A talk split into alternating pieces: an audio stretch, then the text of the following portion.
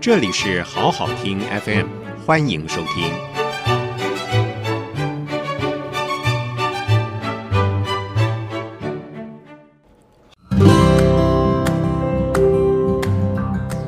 欢迎收听创新小学堂。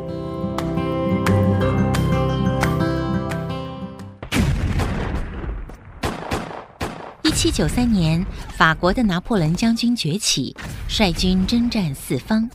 但是战线太长，大批食品运到前线后就会腐烂变质。于是，一七九五年，法国政府悬赏一万两千法郎来征求长期储存食物的方法。制作蜜饯食品的法国厨师尼古拉·阿尔佩很快展开研究。经历十几年的试验，阿尔佩将食品装入玻璃瓶中，放在水中加热消毒。再趁热用软木塞与蜡把封口封紧，成功制作出世界上第一个罐头。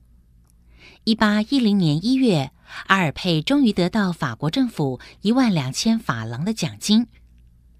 后来，法国发明家吉拉德与英国商人杜兰德合作，以金属锡作为容器，制造出类似现代产品的锡制罐头食品。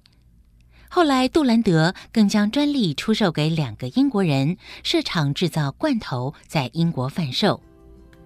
虽然锡制的罐头可以大量生产，但因为不好开启，所以没有被普遍使用。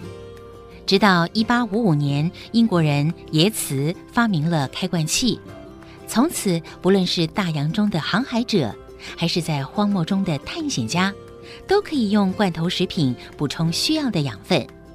罐头工厂如雨后春笋般设立，也让食品保存进入崭新的时代。谢谢收听，请继续关注好好听 FM，记得帮我们分享给您的亲友，祝大家平安健康。